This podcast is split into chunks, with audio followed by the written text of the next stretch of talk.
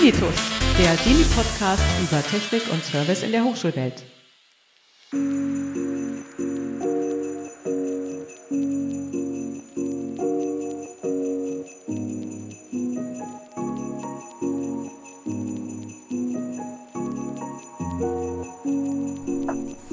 Herzlich willkommen zu einer neuen Folge unseres Dini-Podcasts, in dem wir uns, die Deutsche Initiative für Netzwerkinformation und unsere Arbeit vorstellen.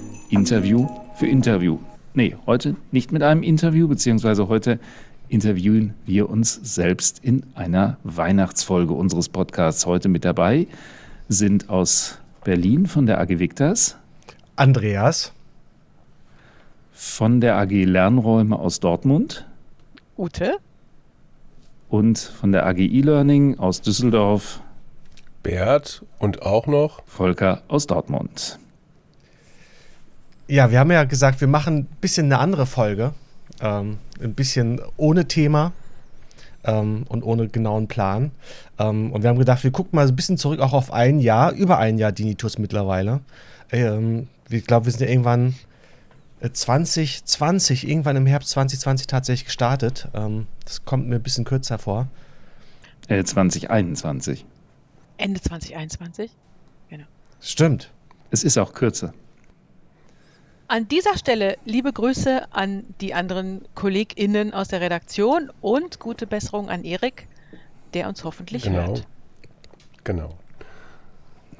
Genau, wir sind ja eigentlich noch mehr und natürlich auch noch schöne Grüße an die ganzen Zuhörer, die bei allen Folgen schon dabei waren.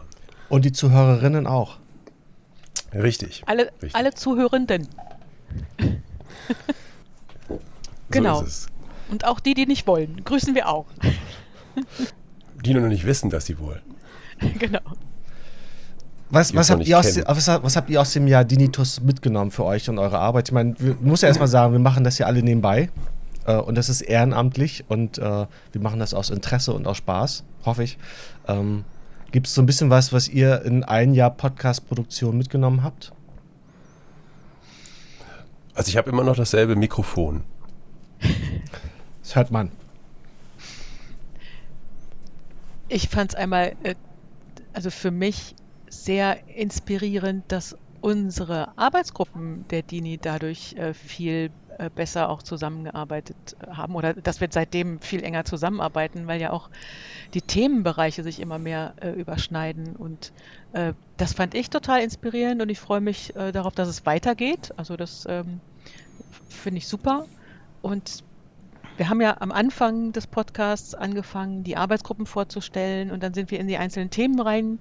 Äh, und auch da finde ich die Bandbreite sehr spannend. Also dann angefangen von ähm, Ausstattung von Hörsälen bis zu Open Educational Resources oder dann Barrierefreiheitsaspekte äh, oder das wichtige Thema New Work. Das waren alles ähm, auch für mich sehr spannende Themen, wo ich auch wieder ganz viel gelernt habe.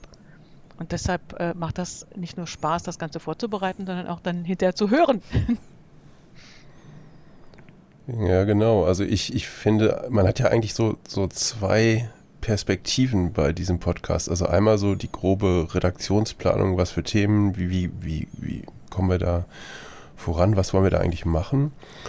Und dann, wenn man selber so ein Interview zum Beispiel macht, dann eigentlich auch dieses ganz konkrete Gespräch, ähm, was kommen da für Informationen, was manche Dinge hat man vielleicht erwartet, aber manche Themen kommen auch irgendwie neu und inspirieren auch für weitere Themen. Ich finde auch ganz spannend, äh, als wir so angefangen haben, so eine der Ideen äh, hinter der Podcast-Produktion war ja auch zu sagen, wir brauchen irgendwie ein schnelleres äh, Veröffentlichungsformat, jetzt zumindest aus unserer AG. Ne? Wir haben die, diese Zukunftswerkstätten, wie kann man da auch mal Ergebnisse sichern oder äh, also außer für das, was die Teilnehmenden alle so selber mitnehmen. Ähm, und, und waren da irgendwie auf der Suche nach einem, eigentlich nach einem Format, was da hilft. Und ähm, eigentlich ist da ja was ganz anderes oder viel mehr oder, oder äh, draus geworden. Im Moment gehen wir ja eigentlich so, so ein bisschen auch auf die Suche, was, was für Themen äh, sind denn eigentlich für unsere AGs interessant oder auch für die ZuhörerInnen interessant aus diesem Kontext das hat sich eigentlich sehr aufgeweitet. Das finde ich ehrlich gesagt total spannend.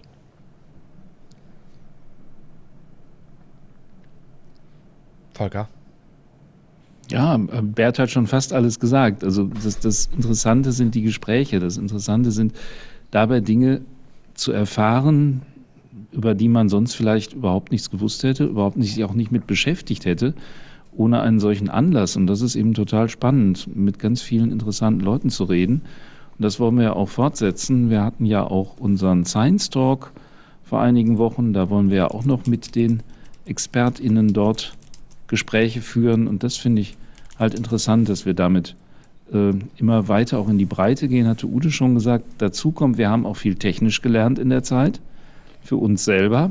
Wie macht man sowas überhaupt? Wie zeichnet man sowas auf? Was braucht man an Technik? Wie baut man Interviews auf? Das ist ja auch für uns ein Lerneffekt selber und das finde ich halt auch sehr spannend. Genau, mir hat es auch total geholfen, äh, Einblick in diese ganzen Themenfelder zu kriegen. Oft äh, hört man ja auch so ein bisschen nur Überschriften und hört so ein bisschen, der macht irgendwas. Ähm, und tatsächlich diese Happen immer relativ schnell aufbereitet zu bekommen, ähm, finde ich mir sehr spannend. Äh, ich bin ja vor allem für die Technik zuständig äh, und mache gegenwärtig das im Hintergrund immer äh, alleine. Ich hoffe, dass Erik deswegen auch bald wieder da ist ähm, und gesund wieder da ist, dass wir hier zusammen weitermachen können. Ähm, dadurch kriege ich immer natürlich jedes Interview live mit und ich finde tatsächlich äh, diese schnellen Einblicke und dieses Interviewformat tatsächlich äh, eine gute Möglichkeit, um Einblick in so ein Thema zu kriegen und ähm, das hält nicht so lange auf und das kostet auch nicht so viel Zeit. Ähm, aber trotzdem ist, hat das einen hohen Informationsgehalt. Ähm, das finde ich tatsächlich sehr spannend an diesem Format. Hm, vielleicht müssen wir uns ja auch mal abwechseln, dass wir anderen die Technik auch, sagen wir mal, äh, ganz gut im Griff haben. Wahrscheinlich würden wir das auch hinkriegen. Mit Sicherheit, ja. Das war also, was gute Vorsätze fürs neue Jahr.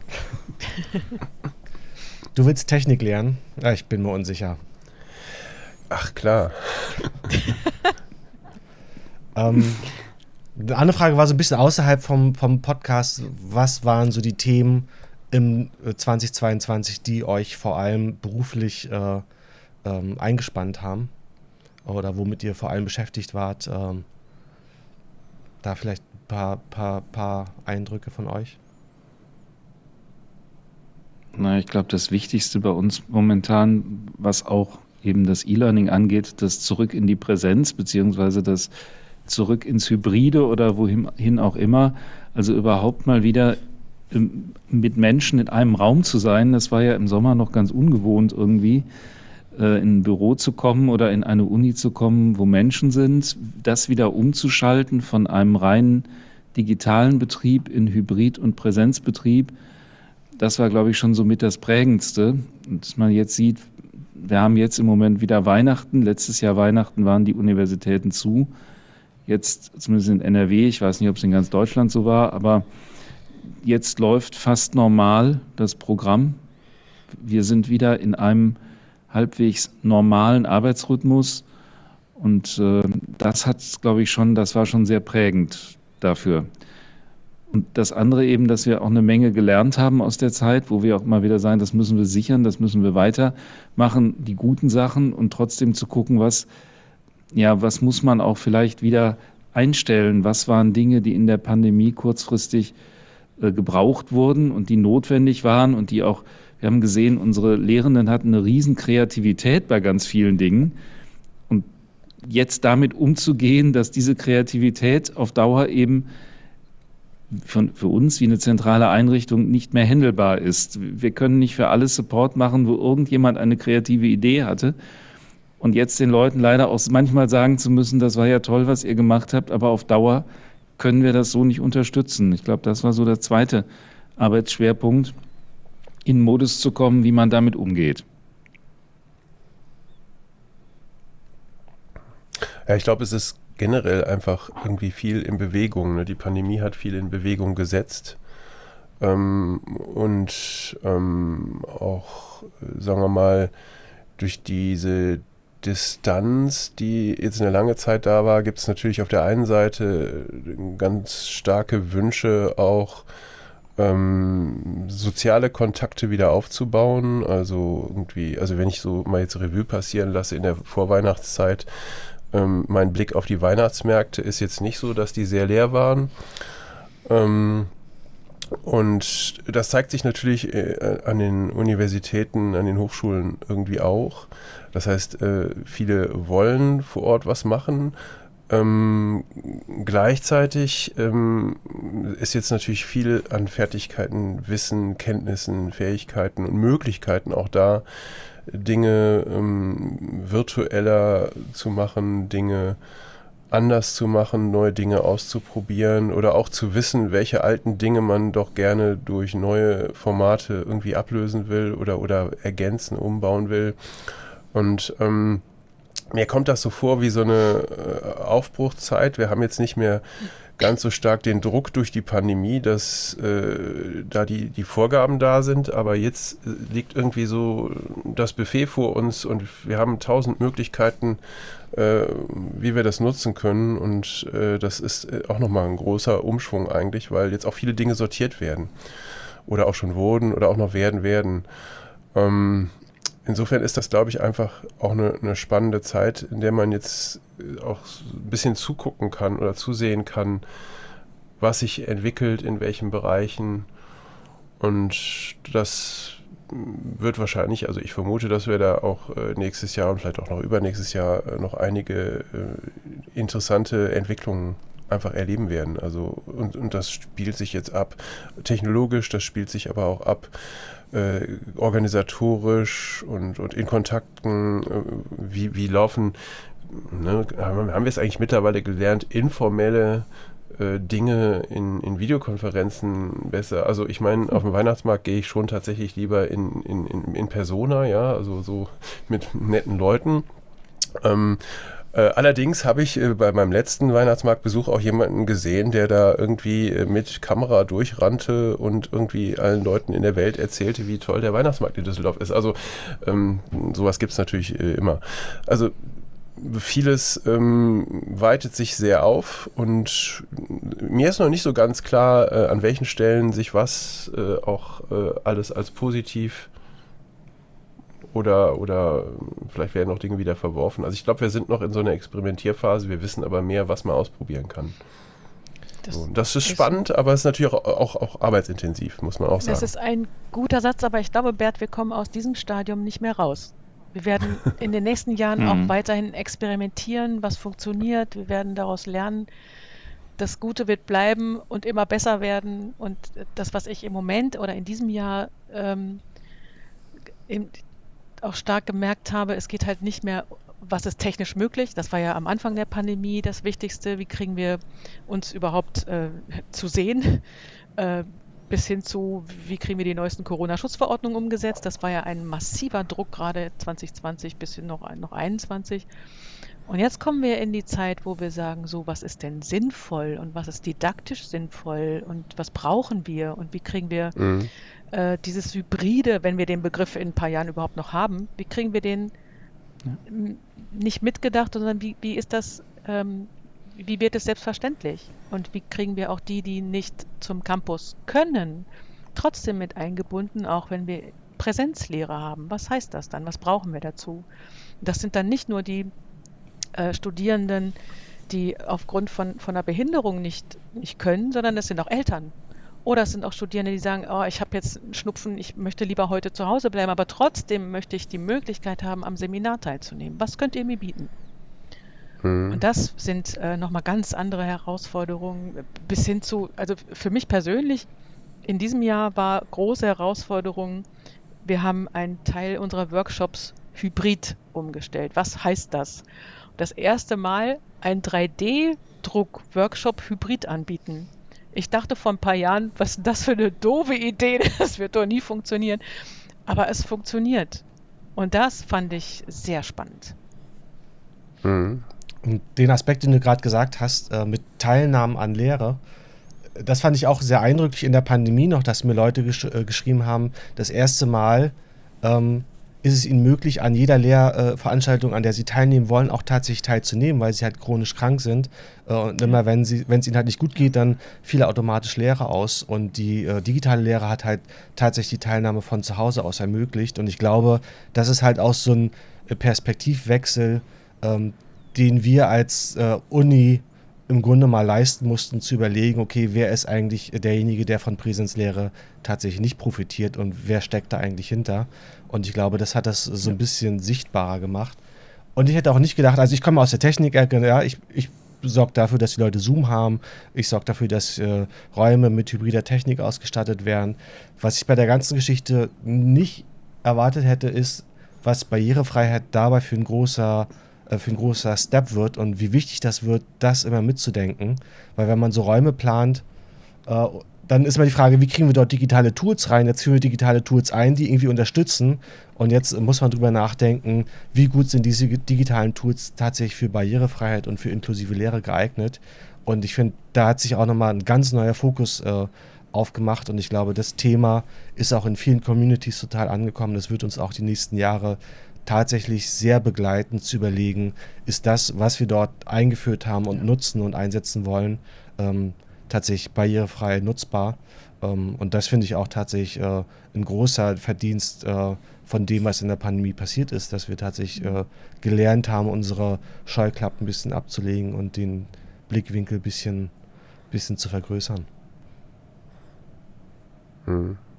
Dabei fällt mir spontan ein, wir könnten mal eine Folge machen zu Universal Design for Learning. Das würde mich sehr brennend ja. interessieren. Äh, kommt mir gerade als Idee. Ja. Wir setzen das mal auf die Liste. Mhm.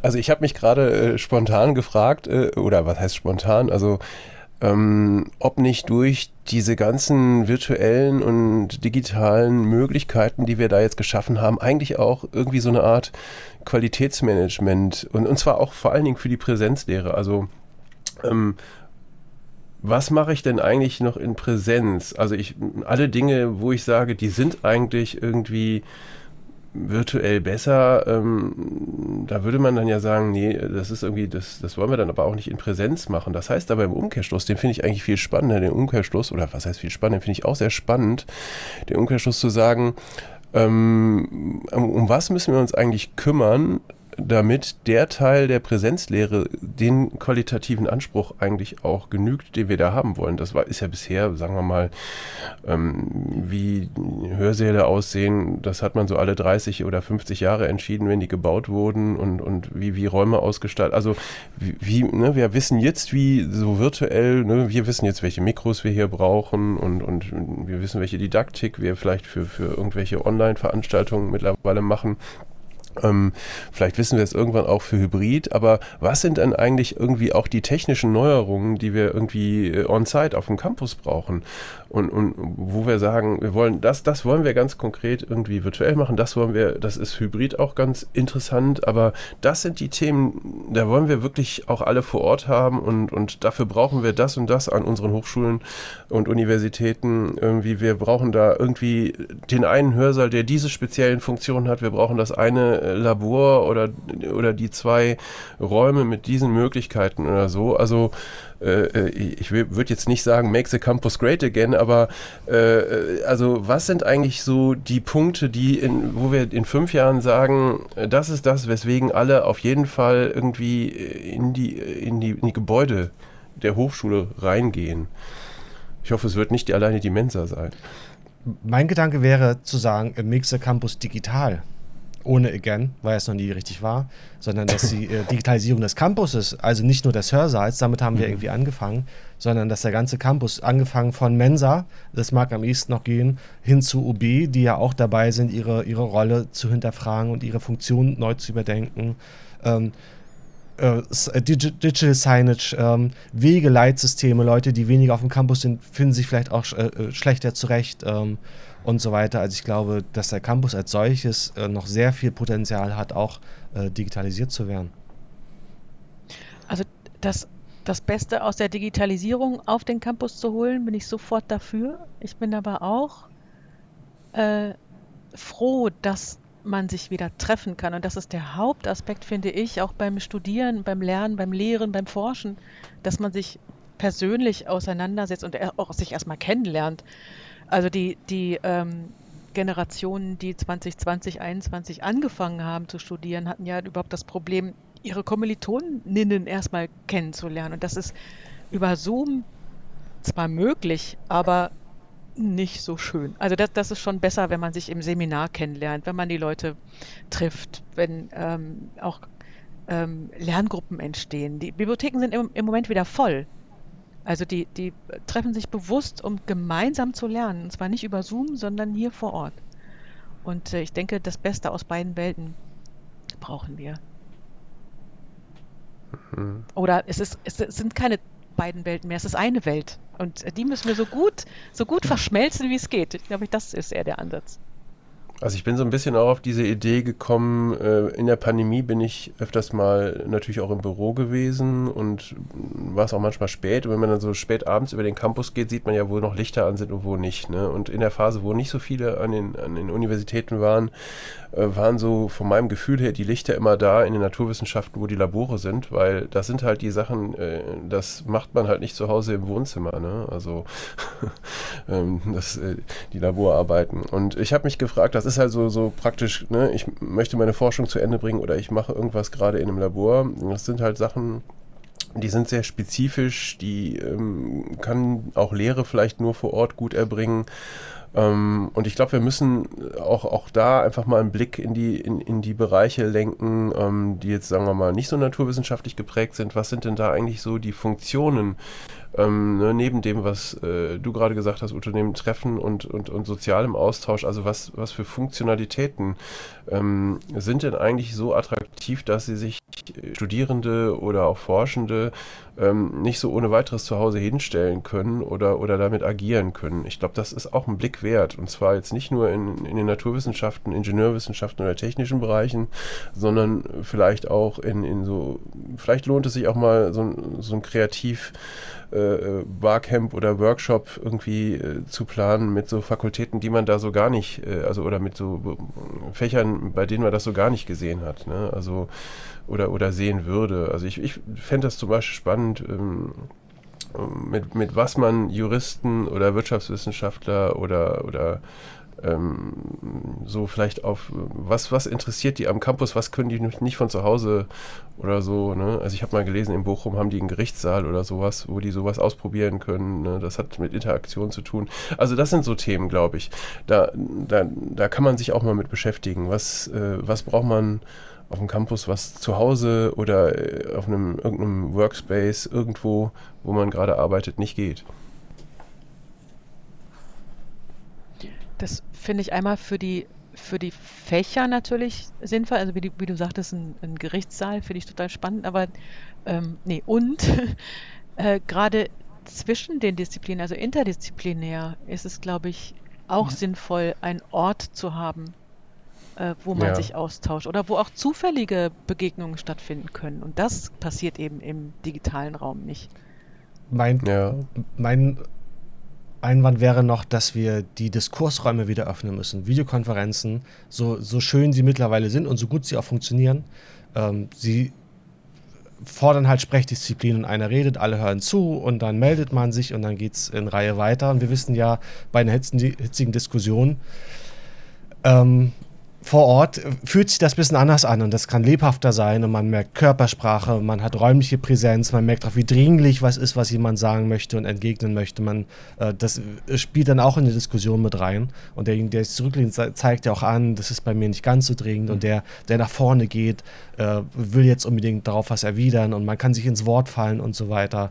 Und ich glaube, dass man auch tatsächlich aufpassen muss, dass man diese Diskursräume auch gerade in den Geisteswissenschaften und Sozialwissenschaften ähm, nicht verliert. Und ich glaube, das spricht halt auch dafür, dass man halt die Uni als Begegnungsraum und als Diskursraum benötigt, äh, äh, um nicht nur dieses geordnete digitale Gerede zu haben, ähm, sondern tatsächlich auch, äh, dass man lernt, wieder Konflikte auch auszuhalten und so weiter und ein bisschen raus aus der digitalen Bubble zu kommen.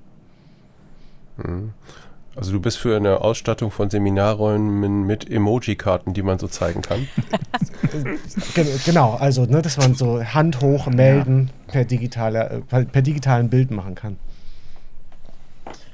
In fünf Jahren sind das dann Hologramme, die jeder einfach so von seinem Device in den Raum schiebt und dann ist der ganze Raum voller Emojis.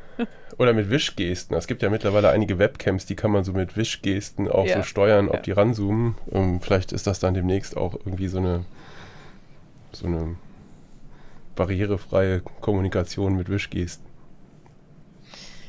Wollen wir noch einen kurzen Ausblick wagen aufs nächste Jahr?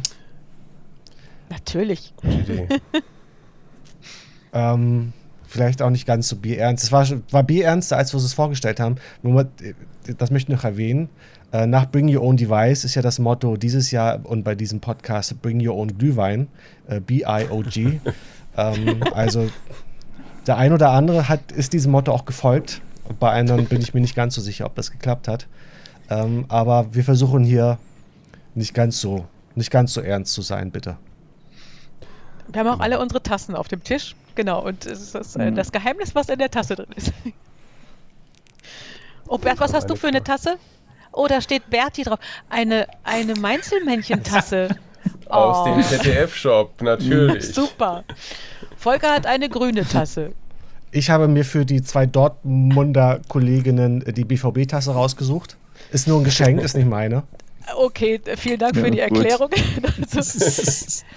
ich habe das vorhin schon, schon erzählt. Ich habe eine, eine bibliotheksspezifische Tasse. Ich weiß nicht, ob das den HörerInnen was sagt. Es ist eine Abbildung auf der Tasse von einer Leihkarte. Früher hatte man in jedem Buch eine, einen Zettel drin, wo drauf stand, ähm, wer das Buch ausgeliehen hat. Und das äh, habe ich als Tasse. Ach cool, also man könnte mal eine Lochkartentasse machen für die IT. Lochkartentasse ist super, aber dann ohne Löcher, das ist ja, ja dann schwierig ja, für die Tasse. Äh, das wäre dann mehr ein Sieb oder so, aber. Ja, eine unprogrammierte genau. Lochkartentasse. Genau. Genau, der Ausblick. Ähm, was ich als Ausblick habe, ist, äh, was ich auch witzig finde, ist, dass wir statt Covid nun Energie sparen müssen. Und ich glaube, ein paar Unis sind ja auch schon äh, nach Silvester auf digitale Lehre zurückgeswitcht, um ja. ein bisschen die Räume rauszukriegen. Äh, ich frage mich, bleiben wir jetzt in diesem permanenten Krisenmodus und folgt jetzt Krise auf Krise und ähm, äh, oder hört das nochmal auf? Das ist mein persönlicher Wunsch. Aber ansonsten glaube ich, dass wir durch die Pandemie auch gut gelernt haben, schnell hin und her zu switchen. Und ich glaube, das tut halt nicht mehr so weh. Und diese ganzen Anfangsschmerzen beim ganzen Aufwand hat man nicht mehr, sondern äh, wir haben uns auch ab und zu. Dann ist der Professor gerade nicht da und dann wird halt auf ein großes Webinar umgeschaltet. Dann macht man es halt digital. Mhm. Und die Leute wissen mittlerweile, wie es geht. Und das Hin und Her äh, ist sehr viel einfacher geworden. Aber es lässt einen schon ein bisschen sprachlos zurück, wenn man jetzt aus Energiespargründen wieder auf digitale Lehre umsteigen muss. Und man weiß ja auch, dass nicht alle damit glücklich sind, aber als Option ist es halt vorhanden. Aber es wälzt natürlich auch die Heizkosten auf die Studierenden ab, die dann zu Hause heizen müssen. Ähm, da muss man auch nochmal fragen, wie fair ist sowas eigentlich tatsächlich zu sagen, mhm. äh, bleibt doch bitte alle zu Hause und äh, bezahlt eure, euren Wärmeaufwand alleine. Also, dass, äh, dass wir jetzt schneller sind bei, bei der Reaktion auf Herausforderungen, die von außen quasi auf uns einstürmen, finde ich natürlich super. Ein, als Wunsch bleibt aber bestehen, dass der Grund des Energiesparens nicht in einem Krieg liegt, sondern in, im Klimaschutz. Das würde ich mhm. mir wünschen für nächstes mhm. Jahr.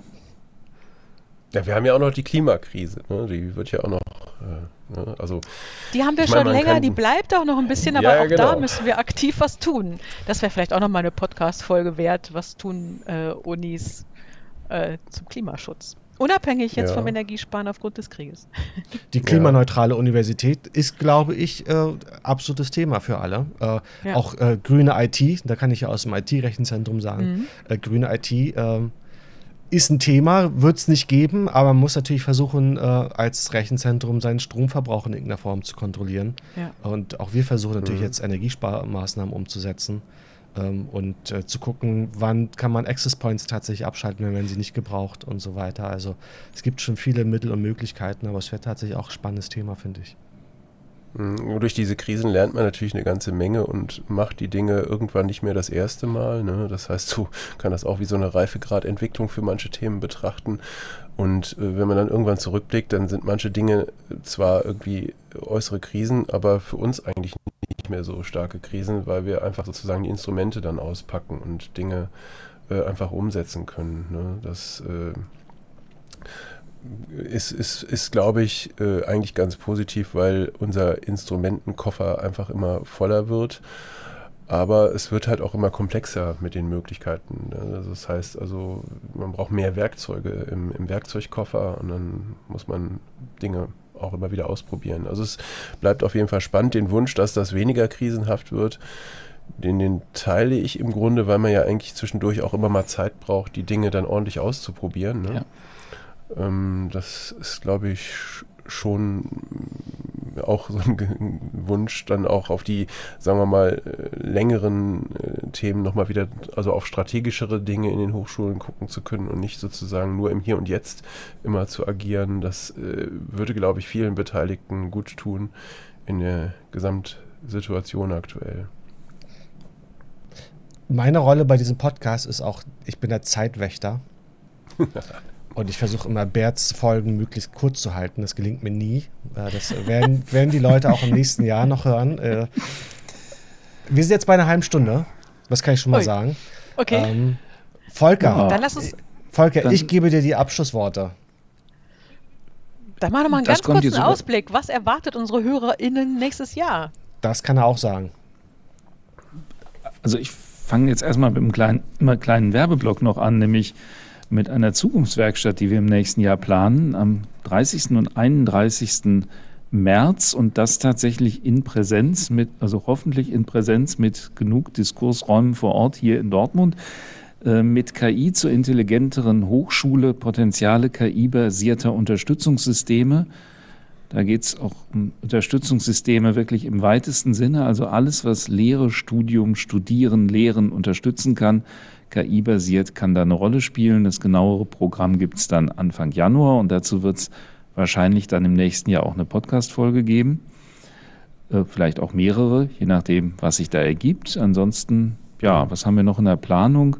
Mit den ExpertInnen unseres Science Talks wollen wir uns nochmal unterhalten in der einen oder anderen Folge im kommenden Jahr. Dann gibt es was zum Thema, äh, ja, zum Thema Augmented Reality und Hebammen. Das wird auch total spannend werden.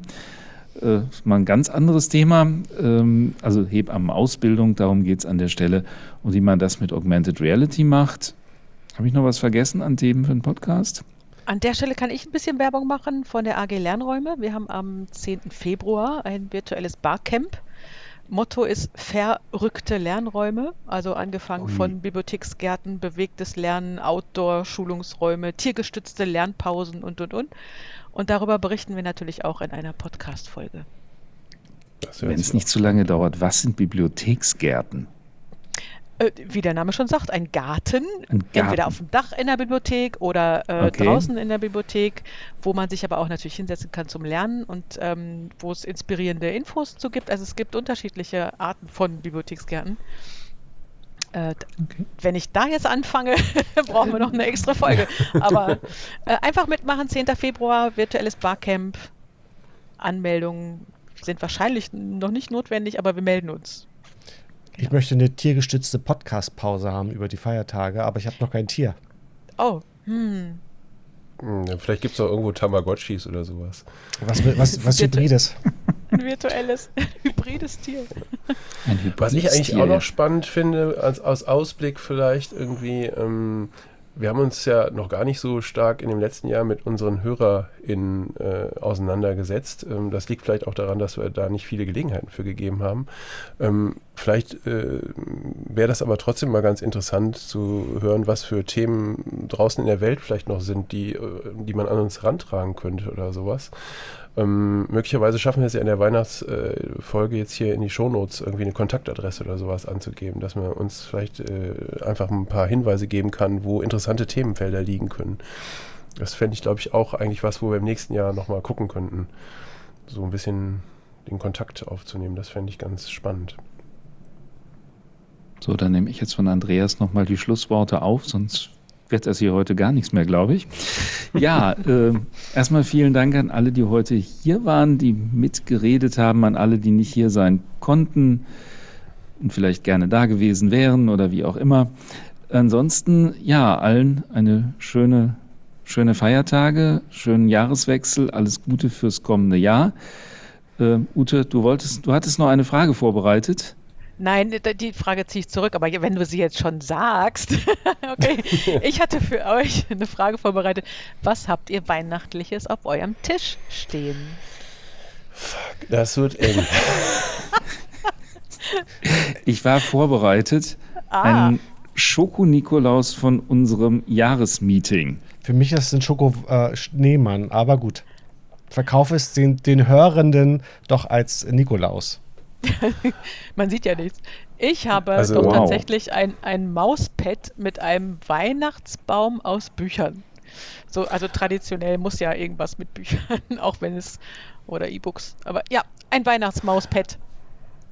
So, okay, Bernd. also ich bin da ziemlich blank tatsächlich, aber äh, damit ich hier wenigstens ein bisschen was vorbringen kann, ähm, jetzt, äh, wenn ich jetzt hier so links aus meinem Fenster gucke, also ihr seht jetzt den falschen Zoom-Hintergrund hier während der Podcast-Aufzeichnung, aber wenn ich jetzt hier aus meinem Fenster gucke, dann, äh, ich sitze in der ersten Etage und gucke so ein bisschen raus äh, auf äh, eine Korea-Tanne, das ist so eine kleinere Tannenart, ähm, die ist allerdings doch schon weit über zwei Meter groß und die ist jetzt so leicht mit Raureif, also leicht weiß-grün grün.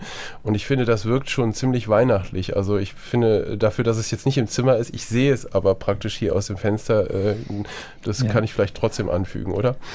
Schöner Eindruck. Da hast du definitiv den besseren Ausblick. Ich sitze in einem fensterlosen Kellerraum, weil das momentan der einzig ruhige Raum war, den ich heute Morgen finden konnte. Und in einer weihnachtlichen Skijacke, weil es hier wirklich überhaupt nicht geheizt ist. Insofern Gucken wir mal, wie es ins nächsten Jahr weitergeht. Möchte noch jemand was sagen? Außer schöne Feiertage, schöne Weihnachten. Bis im nächsten Jahr. Bleiben Sie alle gesund. Genau, und auf Wiederhören. Tschüss. Tschüss. Tschüss.